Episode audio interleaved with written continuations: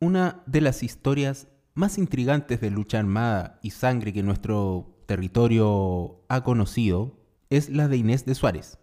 Los relatos de su gallardía han dado cabida a numerosas historias y vastas novelas.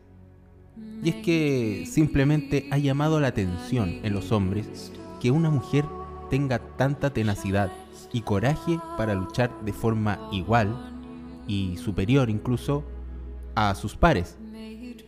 Los historiadores valoran su espíritu guerrero que ha predominado en la conquista española sobre suelo sudamericano y se ha transformado en un referente en las mujeres también en la actualidad.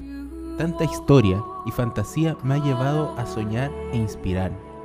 Y en sueños tuve casi una revelación, una oportunidad única. Al parecer, he conocido a una mágica y hermosa princesa.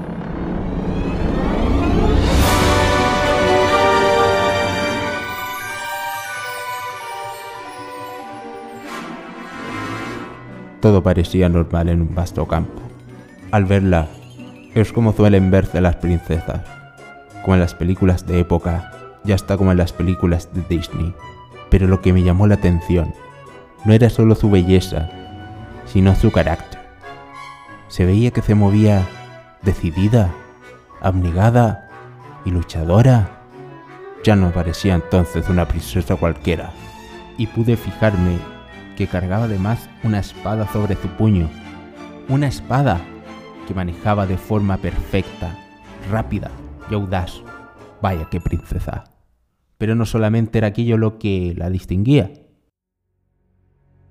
Su lucha e invasión sobre territorio desconocido no la intimidaba. Pero luego de ese breve sueño, poco a poco pude darme cuenta de algo más profundo.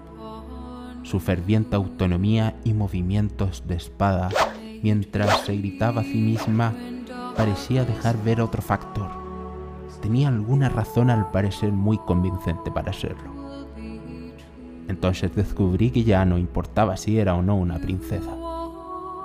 Lo que importaba ahora es que luchaba por un ideal, por un sueño, o muchos sueños juntos de lograr su propósito, luchando hasta el final de la batalla, gane o pierda dejándolo el todo por el todo por aquello que le parece justo. Y me pregunté, ¿cuántas princesas con espada en sus corazones salen día a día a batallar, a conseguir lo que es suyo y exigir una mejor justicia?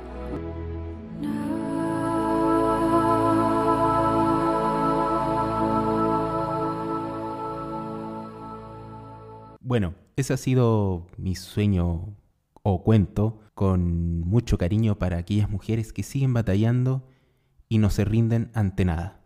Un abrazo, soy Pablo Ignacio Paulete y este es el podcast de Pablo Nacho.